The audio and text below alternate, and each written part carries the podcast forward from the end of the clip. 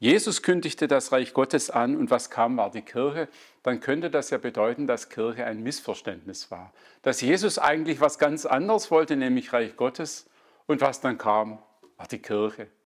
Ist das, was wir heute als Kirche, als Gemeinde kennen, im Sinne Jesu gewesen?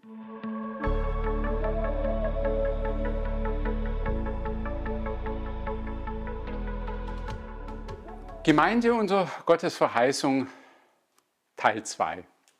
Mein Name ist Johannes Zimmermann, ich bin Professor für praktische Theologie an der Evangelischen Hochschule Tabor in Marburg an der Lahn. Was Sie jetzt gerade hören, ist der zweite Teil einer mehrteiligen Serie mit dem Titel Gemeinde unter Gottes Verheißung. Der erste Teil Gemeinde als Gemeinschaft. Sie können die Teile einzeln hören, aber mein Tipp ist trotzdem, hören Sie zuerst den ersten Teil. Der zweite Teil, der Auftrag der Gemeinde. Dahinter steckt die ganz schlichte Frage, wozu Gemeinde? Ich steige ein mit einem Satz des französischen Philosophen Alfred Loisy, der um 1900 geschrieben hat, Jesus kündigte das Reich Gottes an und was kam, war die Kirche. Wenn man das etwas weiter treibt, Loisy hat es ein bisschen anders gemeint, Jesus kündigte das Reich Gottes an und was kam, war die Kirche, dann könnte das ja bedeuten, dass Kirche ein Missverständnis war. Dass Jesus eigentlich was ganz anderes wollte, nämlich Reich Gottes und was dann kam, war die Kirche. Ist das, was wir heute als Kirche, als Gemeinde kennen, im Sinne Jesu gewesen? Je nachdem ist dann Paulus derjenige, der dafür gesorgt hat, dass aus dem Ganzen eine Kirche wurde. Ich würde das anders sehen und das in einer großen Kontinuität sehen und frage deshalb zuerst, ja, wozu gibt es denn überhaupt Gemeinde? So jungen Menschen kann man immer wieder hören, ich glaube an Gott, aber das kann ich auch für mich allein. Dazu brauche ich keine Kirche, keine Gemeinde. Oder inzwischen gibt es hervorragende digitale Angebote. Der Gottesdienst am Sonntag ist für mich überflüssig.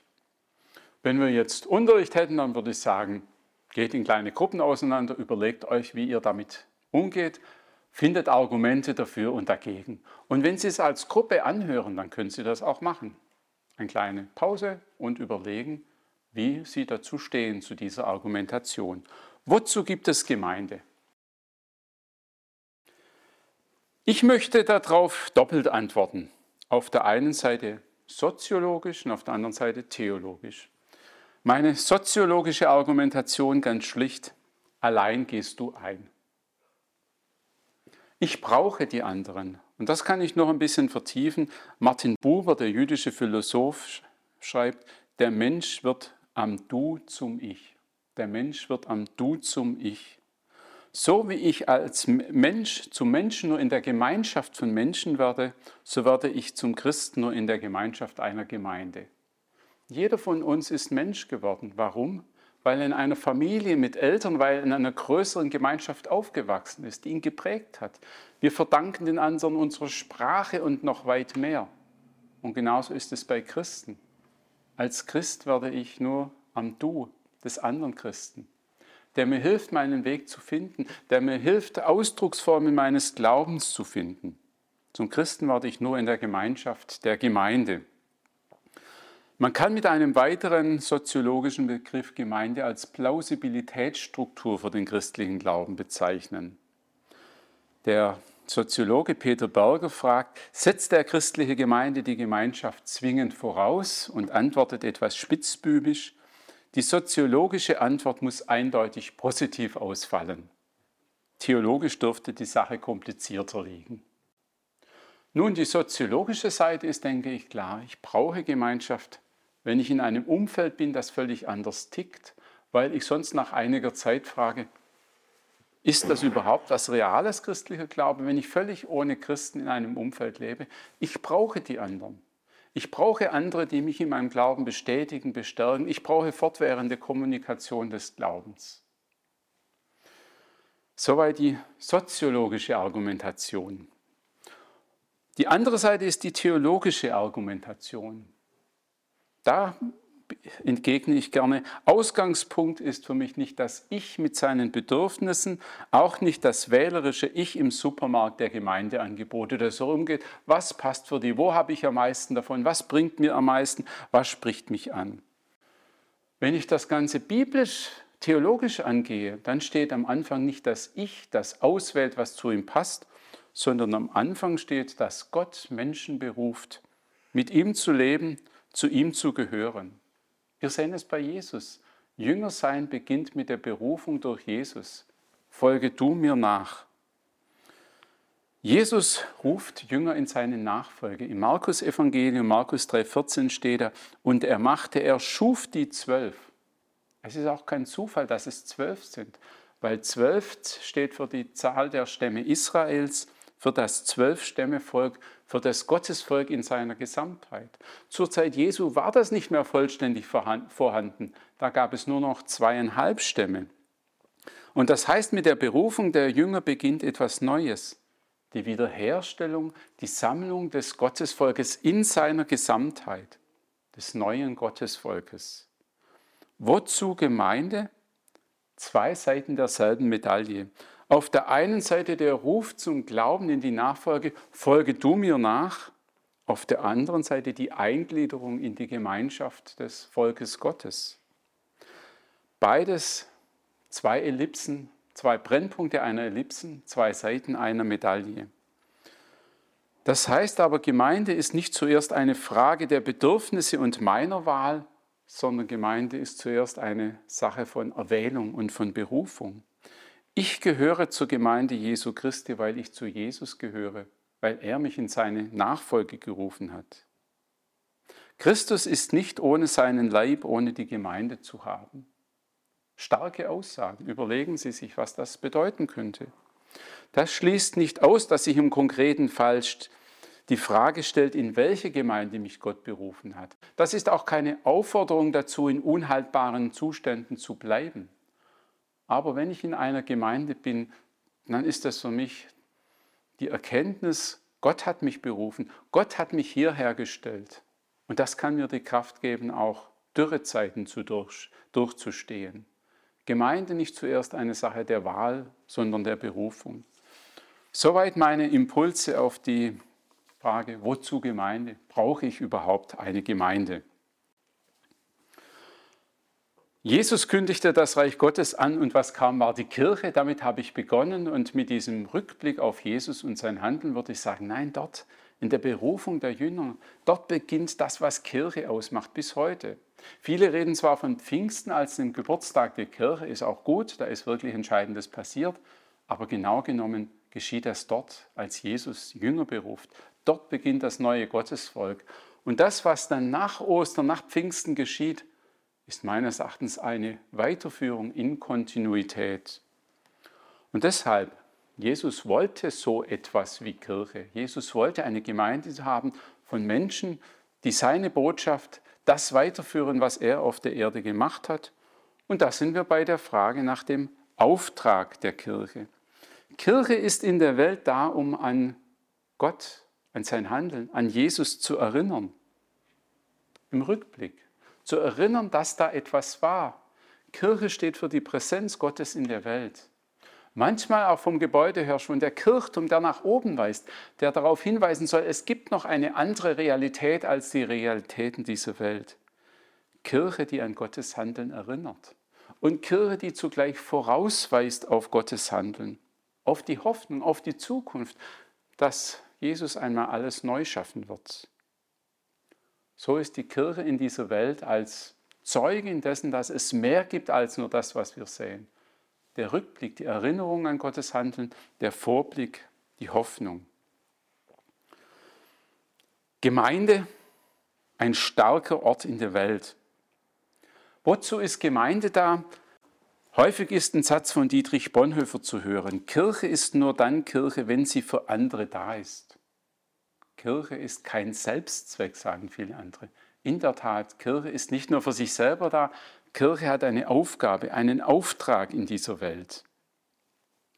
Bis jetzt wurde häufig so gedacht, Kirche hat halt neben vielen anderen Aufgaben auch noch einen Auftrag nach außen hinzuwirken. Und da ist in der Theologie im 20. Jahrhundert sind dann neue, interessante und wichtige Gedanken dazugekommen, nämlich die Gedanken von der Sendung Gottes, der Missio Dei, der Sendung Gottes. Ausgangspunkt ist hier nicht die Gemeinde, die Aufgaben hat und dazu gehört eben auch, dass sie sich noch ein bisschen um die kümmert, die noch nicht dabei sind. Das Ganze wird viel breiter gedacht. Ausgangspunkt ist der dreieine Gott. Gott, der in sich selbst Liebe ist, der in sich selbst Gemeinschaft ist, der will nicht ohne ein Gegenüber sein, dem seine Liebe gilt und das seine Liebe erwidert. Ausgangspunkt ist deshalb, Ausgangspunkt dieser Sendung Gottes ist der dreieine Gott, der die Menschen schafft, der sich der Welt und den Menschen in seiner Liebe zuwendet. Und für diese Zuwendung gebraucht Gott andere. Er gebraucht Menschen und vor allem, er gebraucht die Gemeinde, er gebraucht die Kirche. Die Kirche hat den Auftrag, Teil der Sendung Gottes zu sein. Also nicht Kirche hat eine Mission, sondern Kirche ist Teil der Mission Gottes. Sie ist kein Selbstzweck, sie ist Werkzeug, Instrument der Mission, der Sendung Gottes. Unsere anglikanischen Geschwister formulieren das so, es ist nicht die Kirche Gottes, die eine Mission in der Welt hat, sondern der Gott der Mission, der eine Kirche in der Welt hat.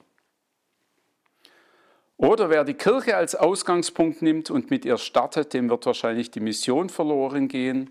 Wer mit der Mission, mit der Sendung startet, wird vermutlich die Kirche finden. Und dann reden sie von einer missionsgeformten Kirche, Mission Shaped Church, so ein wichtiges Dokument der anglikanischen Kirche, einer missionsgeformten Kirche, einer Kirche, die in allem davon, in allem zum Ausdruck bringt, dass sie Teil der Sendung Gottes ist. Die bei allem fragt, wie können wir das, was wir machen, als Teil dieser Sendung Gottes machen.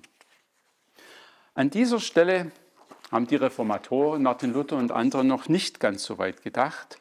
Später reden von einer Lücke in der Lehre von der Kirche bei den Reformatoren. Und genau darum geht es, dass Kirche Teil der Mission Gottes ist das wurde im 20. Jahrhundert in der Barmer theologischen Erklärung klassisch formuliert. Dort steht, der Auftrag der Kirche besteht darin, die Botschaft von der freien Gnade Gottes auszurichten an alles Volk. Also nicht nur an die, die immer schon dazugehören und dabei sind, sondern an alles Volk.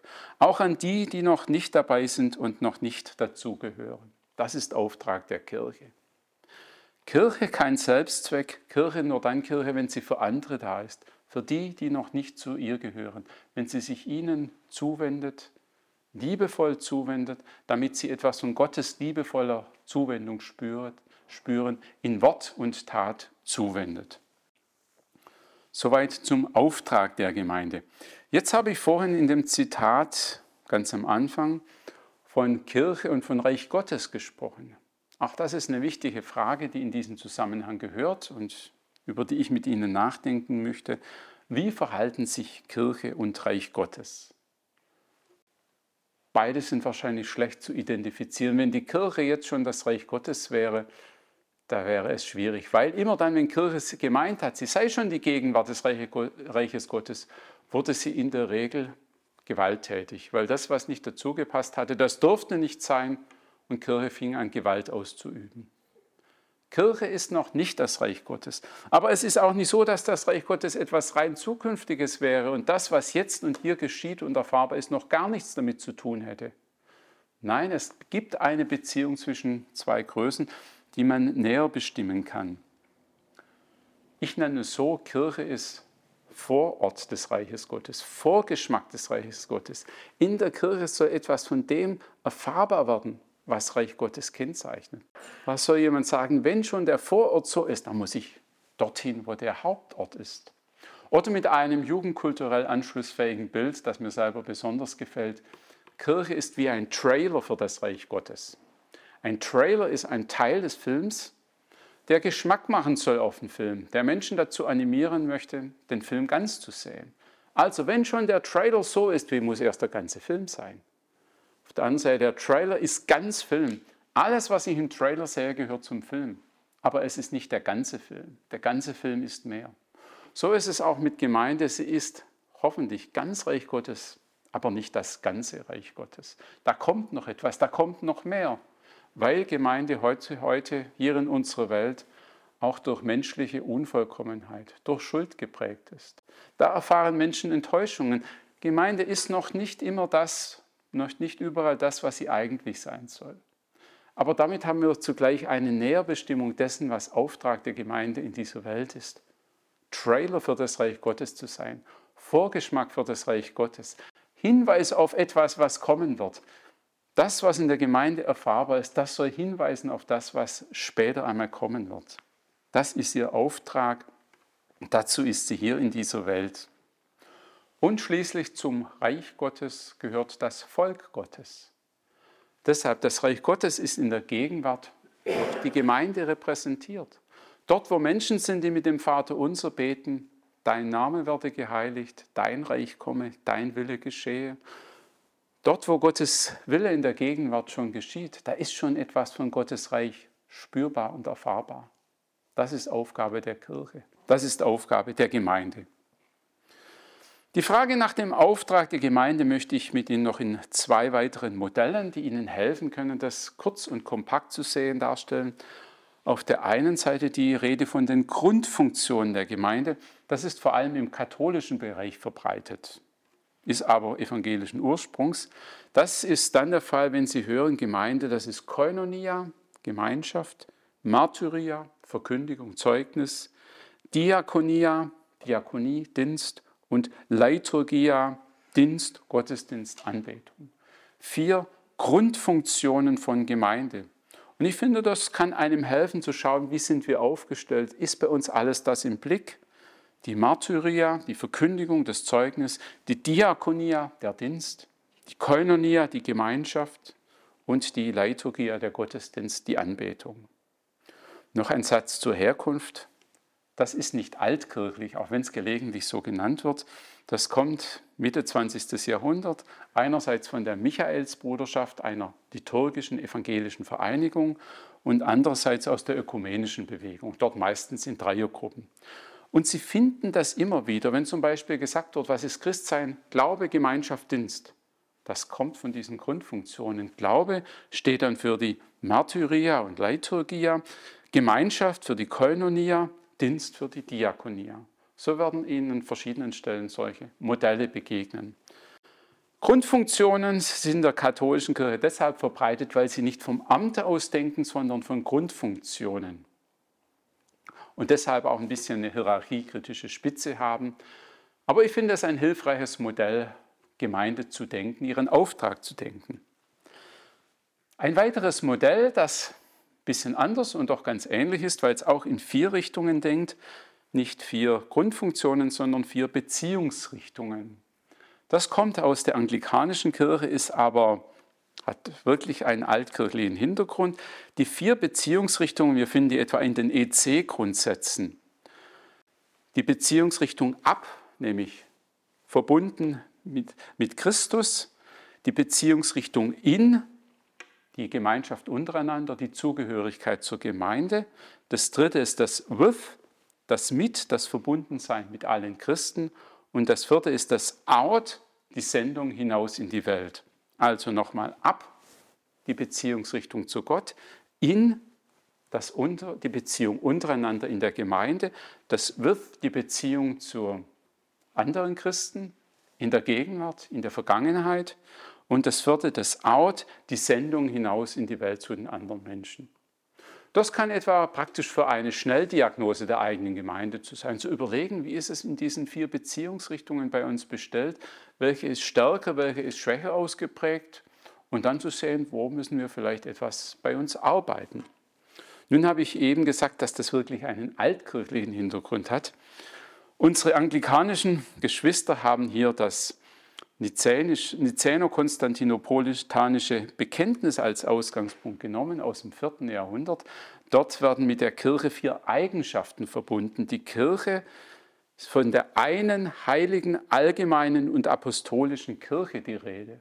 Und in diesen Richtungsangaben sind diese vier Begriffe aufgenommen. Die heilige Kirche, das ist die Beziehung zu Gott, die Kirche, die Gemeinde als Gottes Eigentum das ab, das auf. Die eine Kirche, ja, das ist hier im Innen aufgenommen in der Beziehung zueinander, Dieses, die eine Kirche ist ein bisschen vielfältiger, aber die Beziehung untereinander gehört auch dazu. Die allgemeine Kirche, griechisch die katholische Kirche, die weltumspannende Kirche, nicht im Sinne von römisch-katholisch, sondern katholisch als allgemein, weltumspannend. Wir gehören zur weltweiten Christenheit dazu.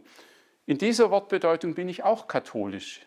Ich selber bin nicht römisch-katholisch, aber katholisch in der Zugehörigkeit zur zeit- und weltumspannenden Christenheit. Das ist mit dem dritten Eigenschaft, mit diesem Wirf, die Einbettung in die Christenheit und ihre Geschichte gemeint.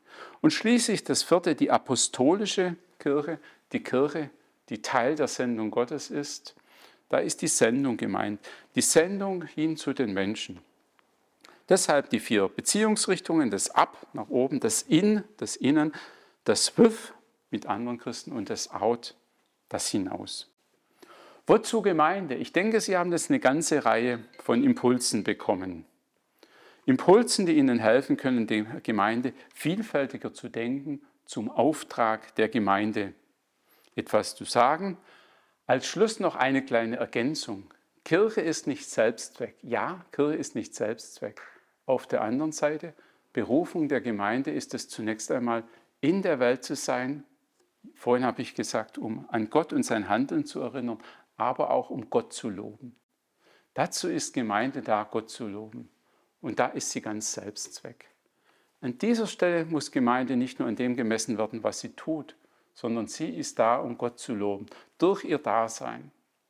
Wenn ich im Korallenriff tauche und staunend sehe, was da alles für Geschöpfe sind, was für eine Vielfalt da ist, eine Vielfalt, die vielleicht nie von einem Menschen gesehen wird, eine Vielfalt, die Gott geschaffen hat, um sich zu verherrlichen, um seine Herrlichkeit seiner Schöpfermacht zu zeigen. Auch das ist Auftrag der christlichen Gemeinde, da zu sein, um Gott zu loben. Vor allen Zwecken und vor allem Auftrag. Das zweite, der Auftrag, darüber habe ich den ganzen Vortrag gehalten, das gehört notwendig dazu. Aber Gemeinde ist immer auch Selbstzweck, da um Gott zu loben. Ich danke Ihnen für das Zuhören. Es gibt noch eine weitere Folge dieser, äh, dieser Serie. Und wenn Ihnen das Ganze gefallen hat, dann abonnieren Sie den Kanal Glauben denken.